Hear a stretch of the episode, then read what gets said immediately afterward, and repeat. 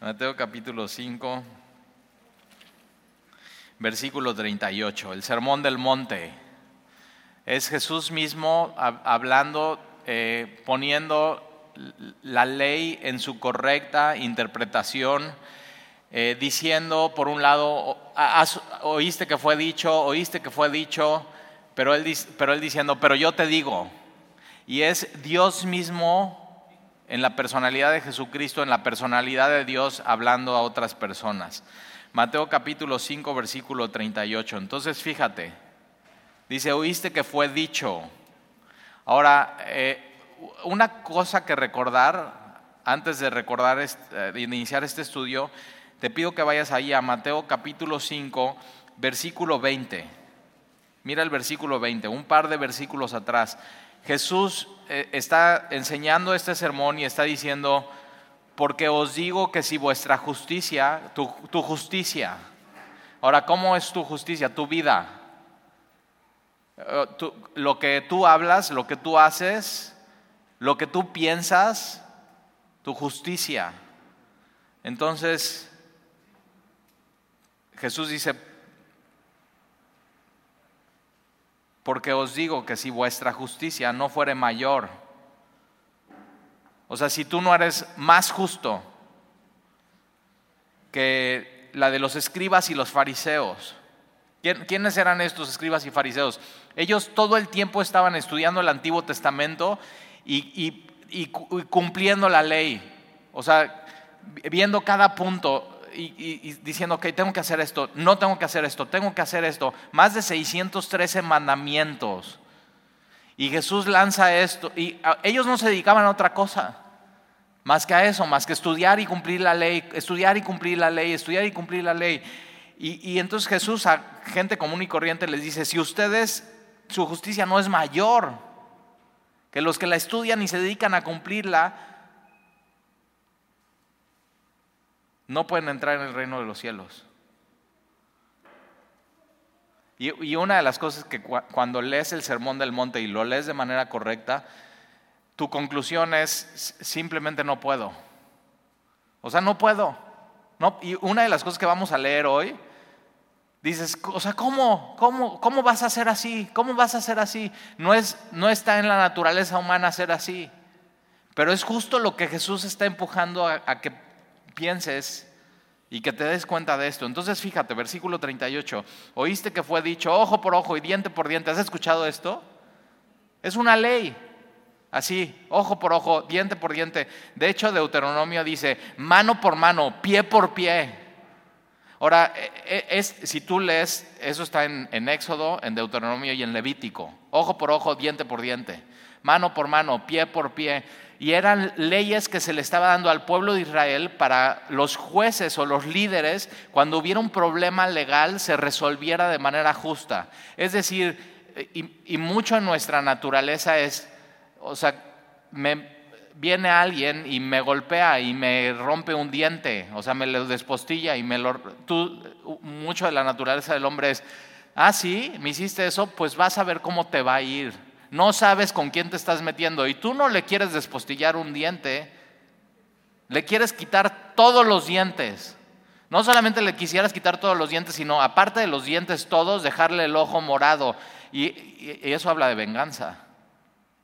Y la ley, oíste que fue dicho, la ley de Deuteronomio, de Levítico y de Éxodo, no era para que, era para que en un juicio fuera justo que fuera equitativo, es decir, que la consecuencia fuera acorde con lo que tú hiciste.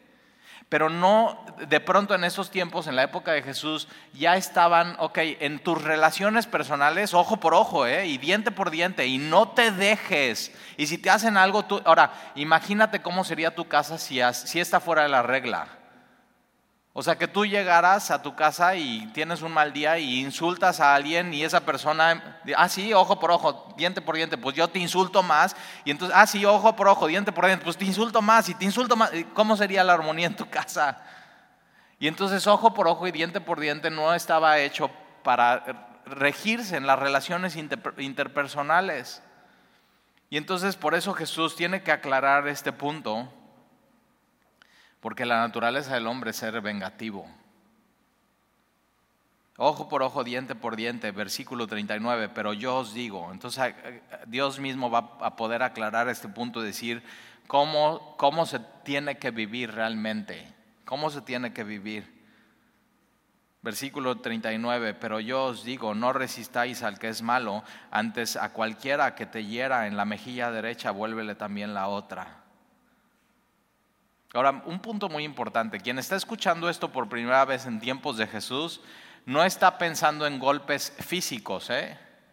O sea, no es de que, ok, si alguien viene con un bat saliendo de semilla, en la esquina y tú ves que alguien viene con un bat y te quiere golpear, déjate golpear y después de que te golpee le dices, pégame de este lado también más duro.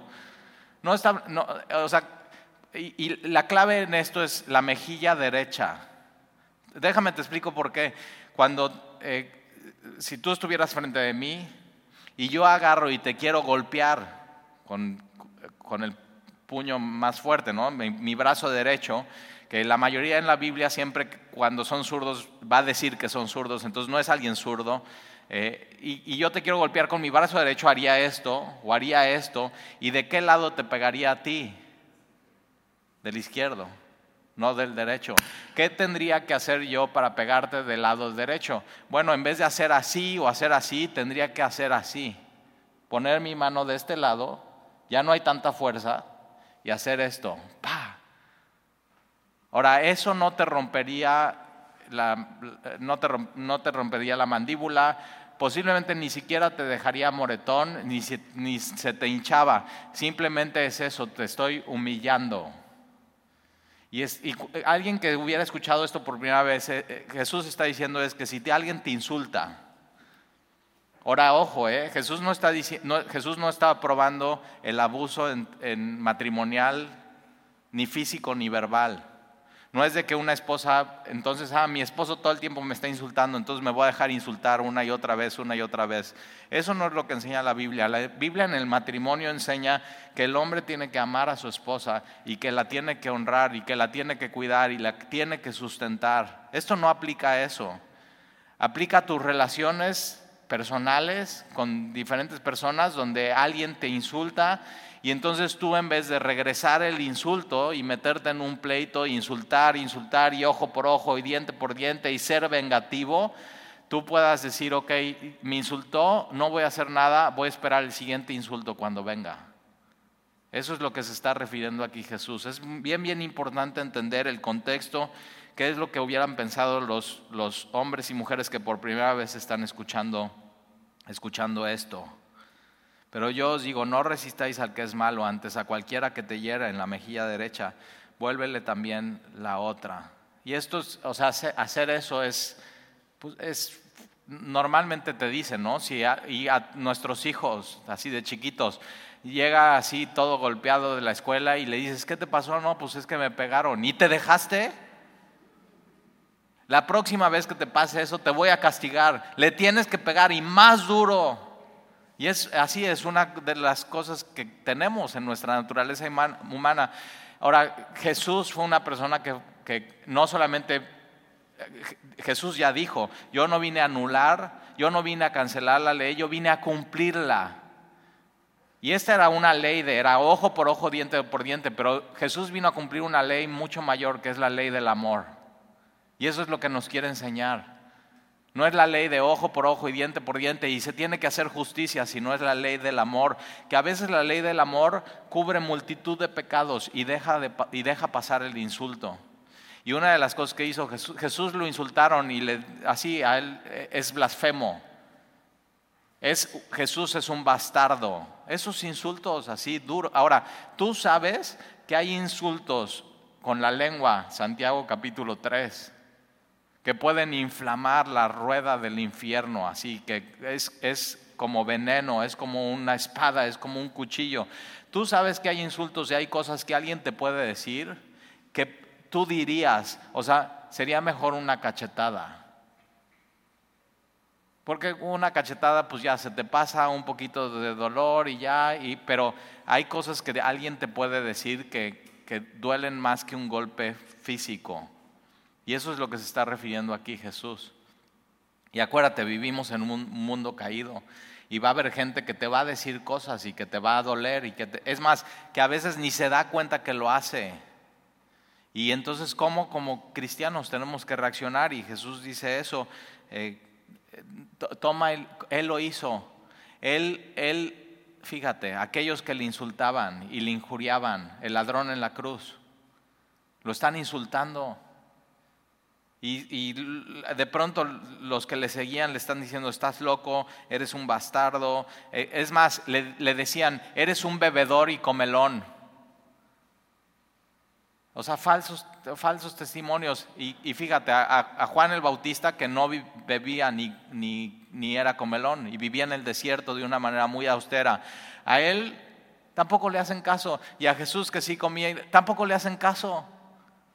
Pero él era insultos, insultos, insultos contra Jesucristo. Eh, aún estando en la cruz, los soldados injuriándole. ¿Y qué hizo Jesús? Tomó el insulto y no contestó, sino estaba esperando el siguiente insulto. Y le amó, ¿eh? Y está esperando que de pronto el soldado se dé cuenta qué está haciendo. ¿Y cómo le contesta Jesús a sus insultos? Le, dice, cuando el, soldado, cuando el ladrón se da cuenta, y le dice, Señor, acuérdate de mí cuando vengas en tu reino. Y de pronto Jesús le dice, hoy estarás conmigo en el paraíso. Mira qué regalo le dio a cambio de su insulto. Tremendo. Jesús vino a cumplir todo esto que nos está enseñando. Por eso Jesús dice, sígueme. ¿Para qué? Para que seas como Él. Y Él vino a cumplir todo, todo esto que está enseñando en el Sermón del Monte.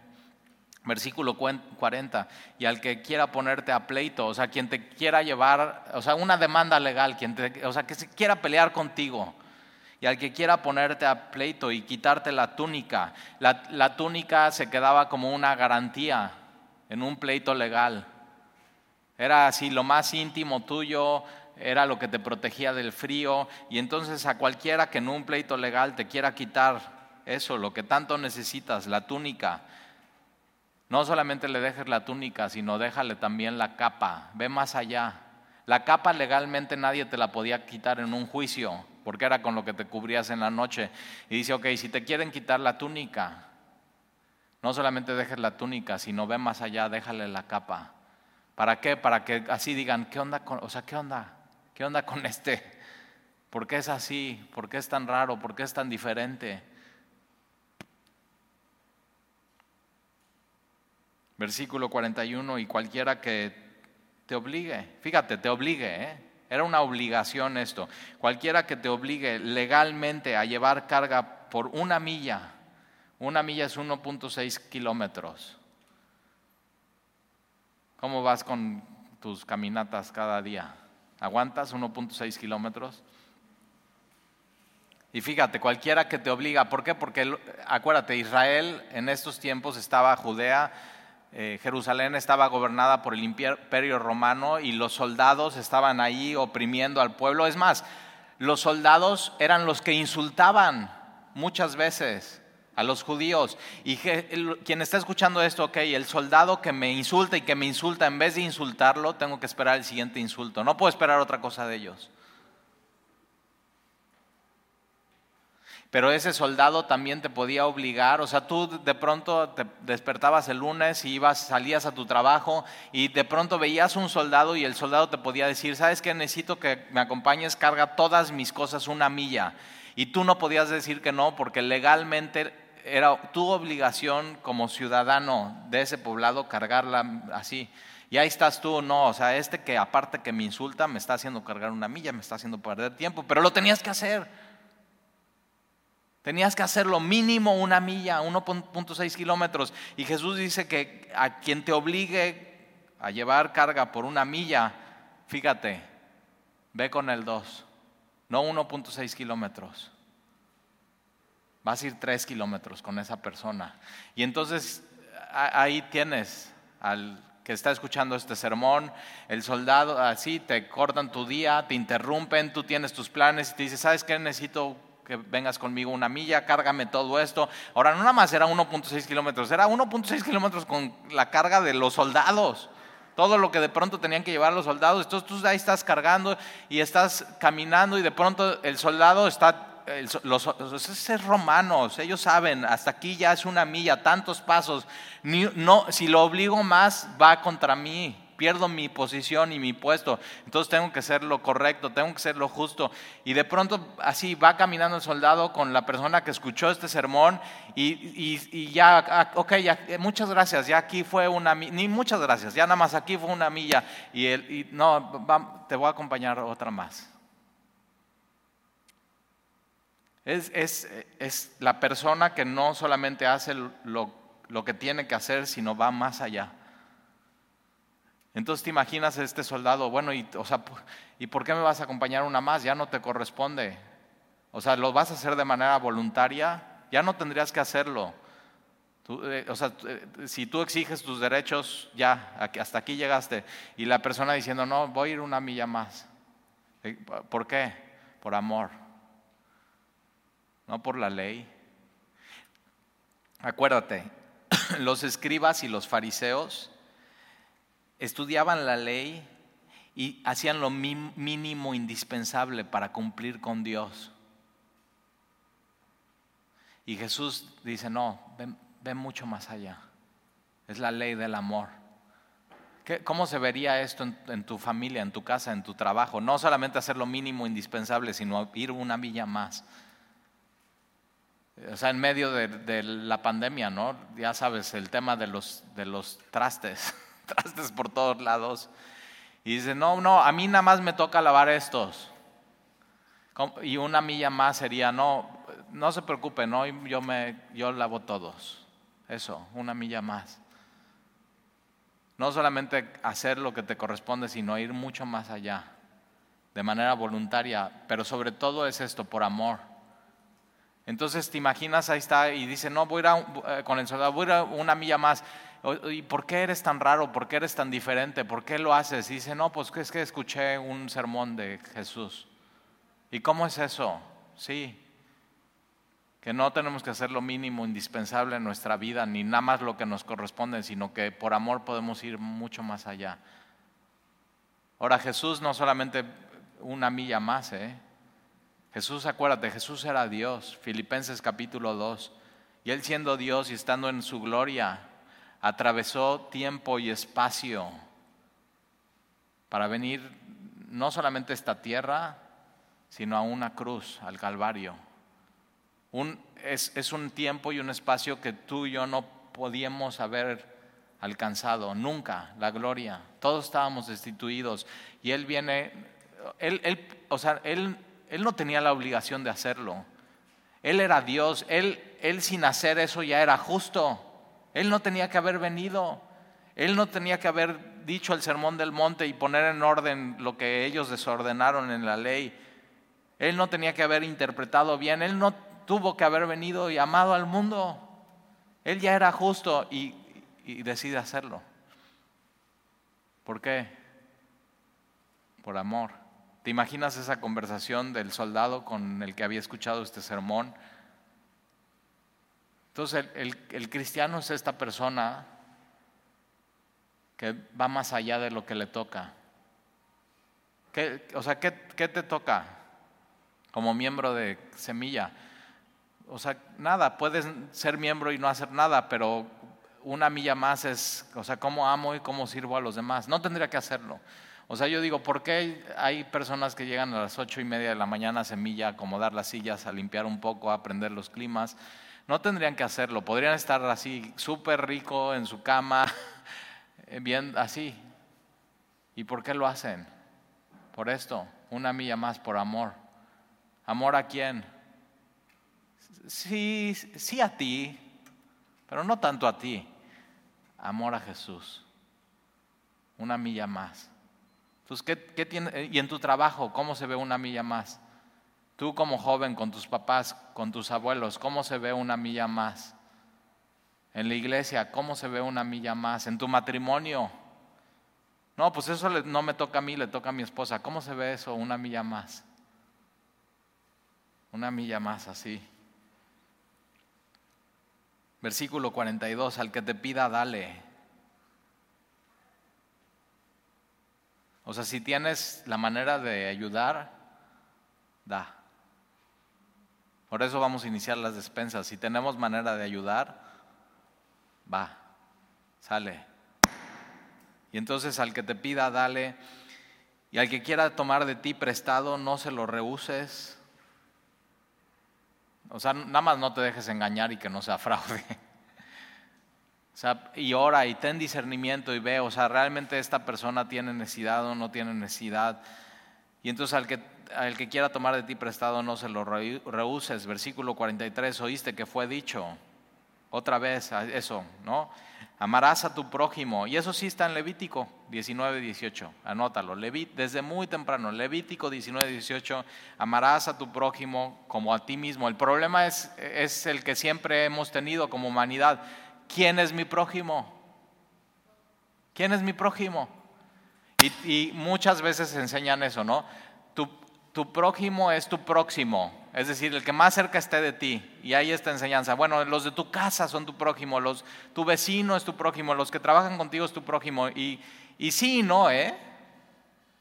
Porque eh, fíjate lo que hace Jesús. Oíste que fue dicho, amarás a, tu prójimo y aborrecerás a tu enemigo. Ahora, si has estudiado bien la Biblia en el Antiguo Testamento, no hay ninguna versículo que digas tienes que odiar a tus enemigos. Ni un versículo, ni un versículo.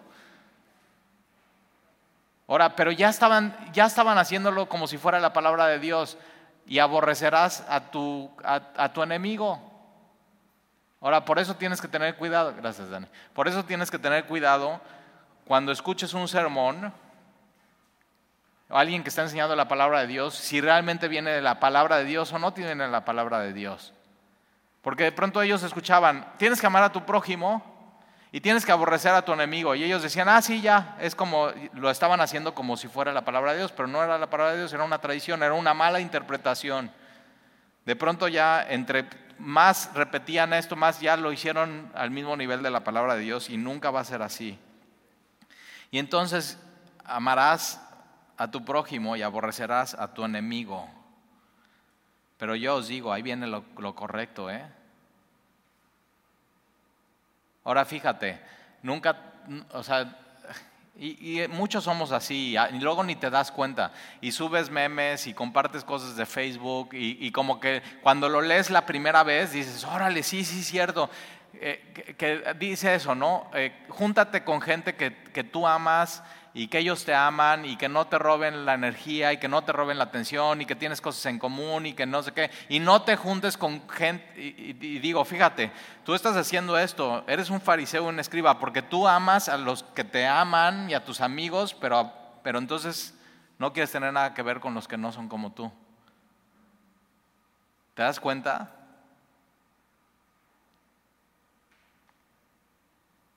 Y no tenemos que ser así, no es amar a nuestros prójimos y aborrecer a nuestros enemigos. Eso lo hace cualquiera.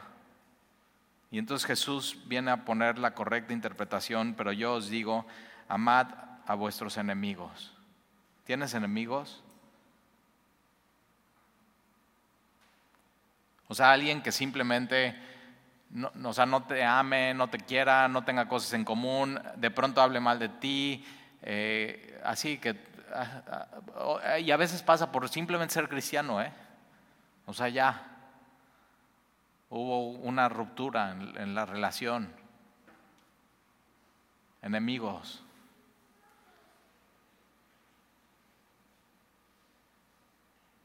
Y dice Jesús, ámalos. Entonces, fíjate, ¿quién es? Cuando Levítico Dios dice, ama a tu prójimo, está diciendo, ama a tus enemigos y ama a tus amigos, ama a todos. Eso es, ese es nuestro prójimo, todos. Ahora, ¿cómo puedo amar a mi enemigo?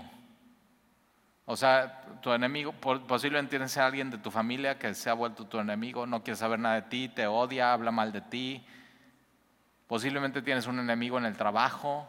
Esos son durísimos. O sea, que te tiene envidia, que es egoísta, que te, mete el pie en tus proyectos. O sea, ¿cómo, ¿cómo, los amo? Porque, ojo, eh, no nada más es decir, amo a mis enemigos, porque Jesús cuando decidió amar al mundo, no lo dijo, lo hizo, vino a morir a la cruz. Ahora, ¿cómo de manera práctica yo puedo amar a mis enemigos? Pues aquí Jesús lo dice. Dice, amad a vuestros enemigos, bendecid a los que os... Bendícelos, bendice a tus enemigos. ¿Qué significa eso? No es que cuando te los encuentres en la calle le digas, Dios te bendice. No, no es eso. Eso está muy fácil. Bendecid a tus enemigos es hablar bien de tus enemigos. Y muchas veces cuando tienes un enemigo, nada más estás viendo así sus atributos negativos que tiene. Es que es chocante, es que no sé qué, posiblemente tienes un, alguien en tu empresa que no te paga. Y dices, no, es que este cliente de veras ya es, es, de lo peor, es un ratero. Y, estás así durante la semana con tus, y dicen, no, a, ver, ¿qué, ¿qué podrías decir bueno de esa persona? Es tremendo, ¿eh? O sea, una de las cosas que yo eh, eh, con mis hijos de muy chiquitos, cuando tenían alguien que no les caía bien, una maestra, eh, un, un, amigo, alguien, un primo, siempre decía, ok, es muy fácil para nosotros hacer, enaltecer las cosas malas de la persona, ¿sí o no? Ok, busca un atributo positivo en esa persona. O sea, ¿qué puedes decir bueno de esa persona? Ahora piensa en tu enemigo. ¿Qué, puedes decir bueno de esa persona? Y dices, Stalin, no, no, no pienso, nada más me da gastritis. Bueno, es que Jesús te está llevando a eso, ¿te das cuenta? Hablar bien de tus enemigos. ¿Te imaginas que así, que tengas un amigo en común y hables bien de él y, le platique, oye, el otro día estoy hablando con tal persona y me habló muy bien de ti? Dices, Talí, me estás pidiendo cosas que son fuera de este mundo. Ajá, exacto. Es, es el reino de los cielos. Es un cambio de naturaleza. Es ser completamente diferente. Eso es, eso es lo que pide Jesús. Eso es lo que está enseñando aquí en el Sermón del Monte. Es el mundo al revés. Entonces, ¿qué hace el mundo cuando tiene un enemigo? Ve los atributos negativos y con los demás quiere echarle tierra. Quiere quemarlo. Quiere hacerle daño con las palabras y Jesús está diciendo, no hagas eso.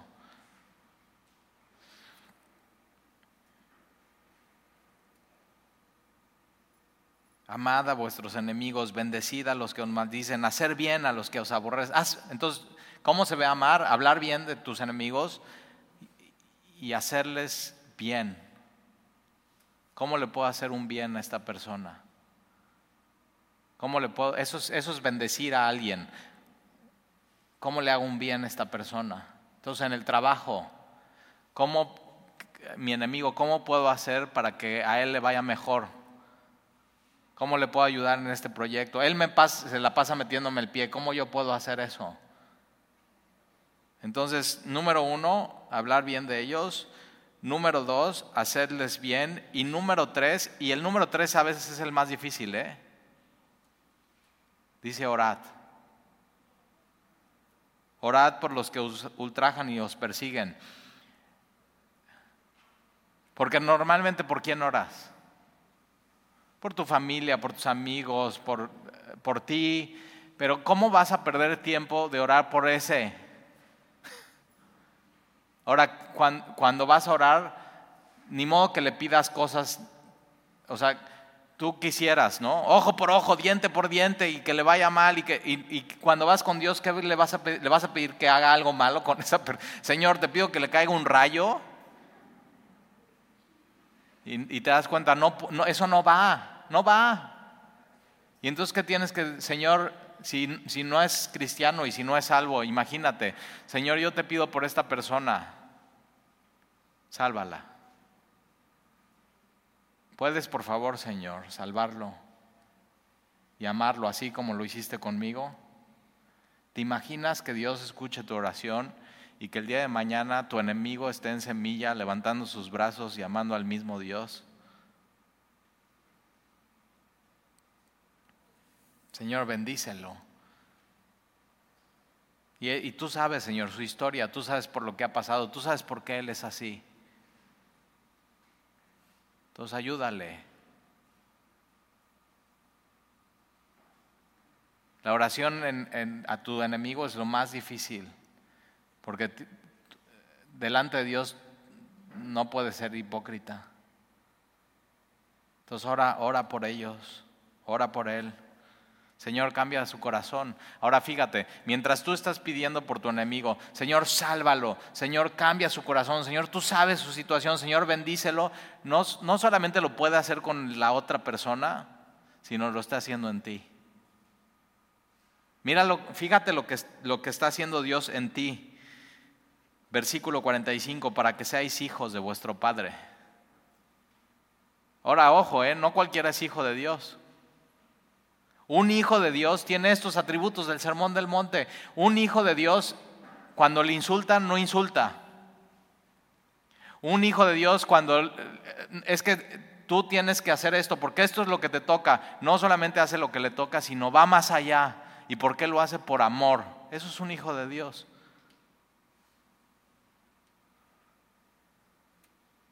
Un hijo de Dios no solamente ama a sus amigos y a, a sus más cercanos, un hijo de Dios ama a sus enemigos.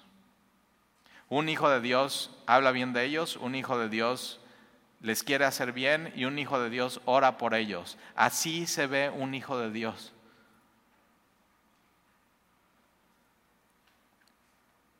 Para que seas hijo de Dios, un hijo de Dios no toma venganza.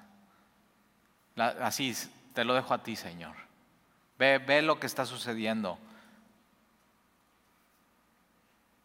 Para que seas hijos de vuestro Padre que está en los cielos, que hace salir su sol. Me encanta eso, su sol. Es su sol. Es el sol de nuestro Padre, es el sol de nuestro Dios. Y, el atributo de Dios es esto. Él hace salir su sol sobre buenos y malos, sobre justos e injustos. Él, un atributo de Dios es que Él es bueno con todos, Él es bondadoso, Él es misericordioso, Él está lleno de... Esto se llama gracia común sobre cualquiera. Entonces no solamente el sol sale sobre los cristianos, sino sobre todos, porque es Así es Dios. Así es. Entonces, ¿qué? lo que Dios te está pidiendo es eso. Sígueme, sé como yo. No solamente ames a tus amigos, sino también a tus enemigos. No solamente les quieras bendecir y hacer bien a tus amigos y hablar bien de ellos. Yo tengo amigos y hablo re bien de ellos. Y me dicen, oye, ¿conoces tal? No, hombre, es mi amigo, lo conozco y tengo confianza con él y hablo bien de ellos. Ahora, cuando te pregunten de tu enemigo, ¿tienes algo que decir bueno de él? ¿O vas a descargar pura basura de tu corazón? Pero Jesús dice también, lo que está en tu corazón sale por tu boca. Dices, Talí, ya párale ahí. Es, o sea, es tremendo. Su sol sobre buenos y malos y hace caer lluvia. Es, o sea, la, la lluvia habla de prosperidad, de alimento, de sustento. Y Dios cada semana y cada día está alimentando a justos, injustos, a buenos y malos. Ese es, el corazón de Dios. Por eso nunca puedes dudar de que Dios es bondadoso y que Dios es bueno y que Dios es misericordioso. Pero entonces si Dios es así y te dice, sígueme, ¿qué te está diciendo? Sé como yo.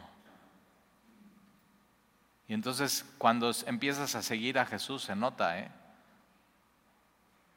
Y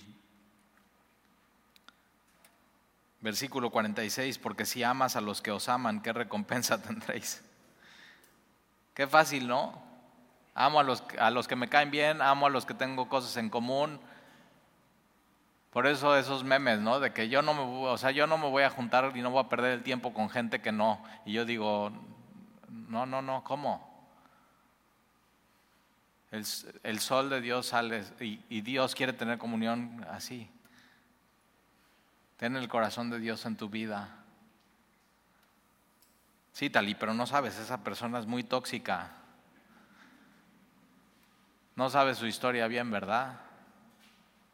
No, todavía no sabes por qué es así, porque no te has tomado un tiempo para sentarte y decir, oye, ¿cómo estás? ¿Qué, es, qué hay en tu corazón? ¿Cuál es tu historia? Cada persona tiene una historia. Normalmente la gente más agresiva, la gente más difícil, la gente que así, es porque tiene unas super heridas. Es como un perro lastimado, que nada más te le acercas y va a estar ladrando. ¿Por qué? Porque ya no quieren que le lastimen más.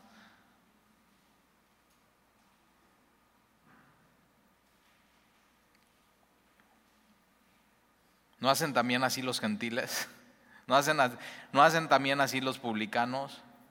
Entonces un cristiano no, no puede ser igual que un publicano, un cristiano no puede ser igual que un gentil, tiene que ser completamente diferente. Un publicano y un gentil es, no, yo nada más voy a hacer lo que me toca, no voy a hacer más. No, yo ojo por ojo, diente por diente. Y Jesús dice, no, ustedes son la luz de la tierra, ustedes son la sal de este mundo. Tienen que ser completamente diferentes. ¿Te das cuenta? Lo que nos hace cristianos no es tener una Biblia bajo el brazo, sino es cómo estudiamos eso, seguimos a Jesús y lo vivimos en nuestra vida. Versículo 47, y si saludáis a vuestros hermanos solamente, o sea, si nada más saludas a los que te caen bien, otra vez así, nada más así, no, a los que no, no, ni los voy a saludar, no merecen ni mi saludo. Digo, ¿cómo? Y si saludáis a vuestros hermanos solamente, ¿qué hacéis de más? ¿Qué haces diferente a los demás? Y esta es la clave de, esta parte en el Sermón del Monte. ¿Qué te hace diferente a los demás? ¿Qué, ¿Qué, haces de más? Y escribas y fariseos, no, yo lo mínimo necesario para cumplir la ley y los profetas. No, no, no, el cristiano va mucho más allá, porque es el amor. Y tu amor siempre puede ir creciendo, ¿eh? No se tiene que quedar ahí. Que tu amor abunde aún más y más en ciencia y todo conocimiento. Efesios, la oración de Pablo por ellos. Que tu amor abunde aún más y más y más y más en ciencia y todo conocimiento. Entonces va así, vas en la plaza. En la iglesia como que a todos saludas. Hola, hola, hola. Pero así en la plaza y dices, híjoles, ahí está, vente, vente.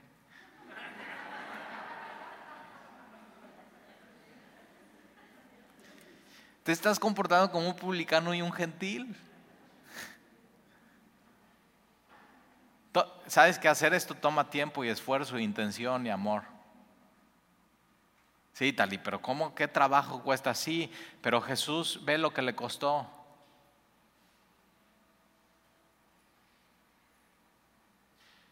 Ve lo que le costó. Sudó sangre en Getsemaní.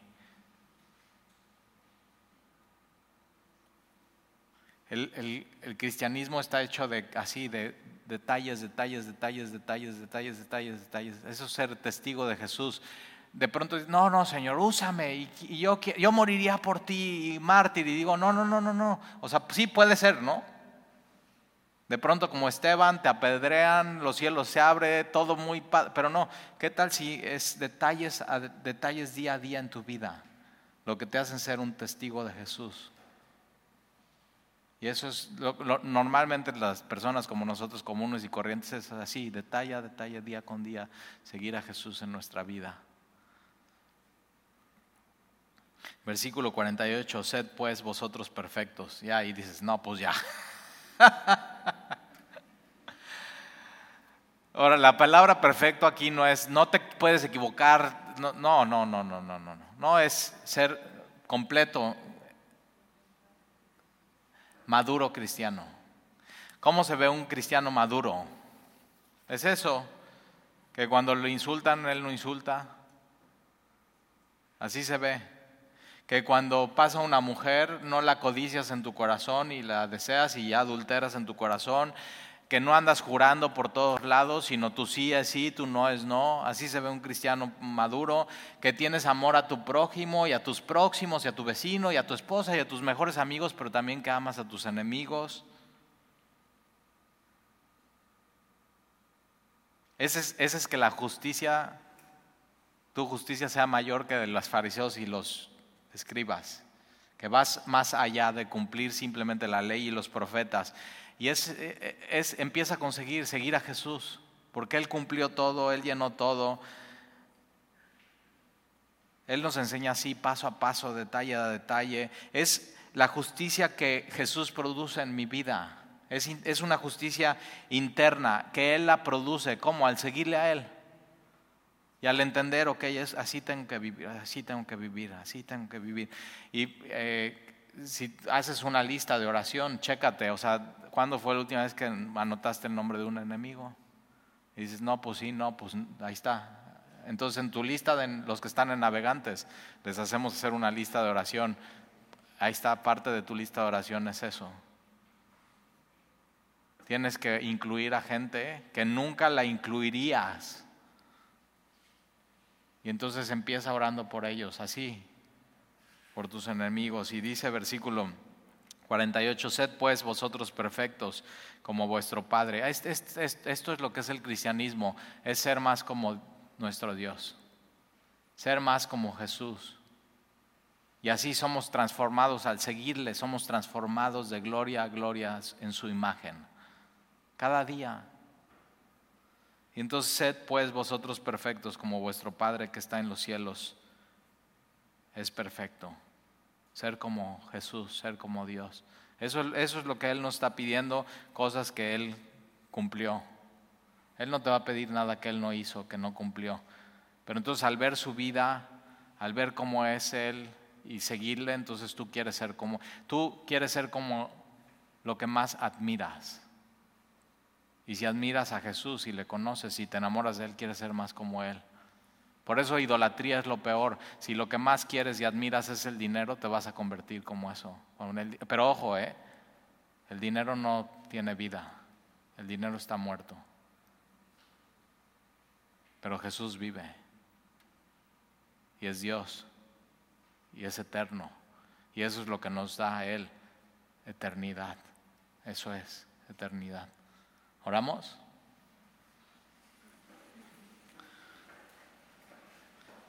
Señor, te damos gracias hoy y, queremos el día de hoy pedirte por nuestros enemigos.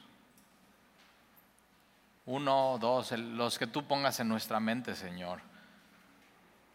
Te pedimos que los podamos amar eh, prácticamente, que es hablar bien de ellos, en vez de estar viendo sus faltas, ver sus atributos, Señor. Y así, que tú nos pongas oportunidades para hacerles bien. Y de pronto al hacer eso, ver que no son como pensábamos algunos. Y también que podamos orar por ellos. Señor, sálvalos. Señor, bendícelos. Señor, cámbialos. Señor, que yo pueda encontrar gracia en mi enemigo para que Él me vea de manera diferente e igual poder un día ser amigos. Porque así Jesús, cuando nosotros éramos enemigos de Él, Él no de nosotros, nosotros de Él, al rechazarlo, al no amarlo, al no seguirlo, al no obedecerlo, al no quererle dar la gloria, al no considerarlo, Él nos amó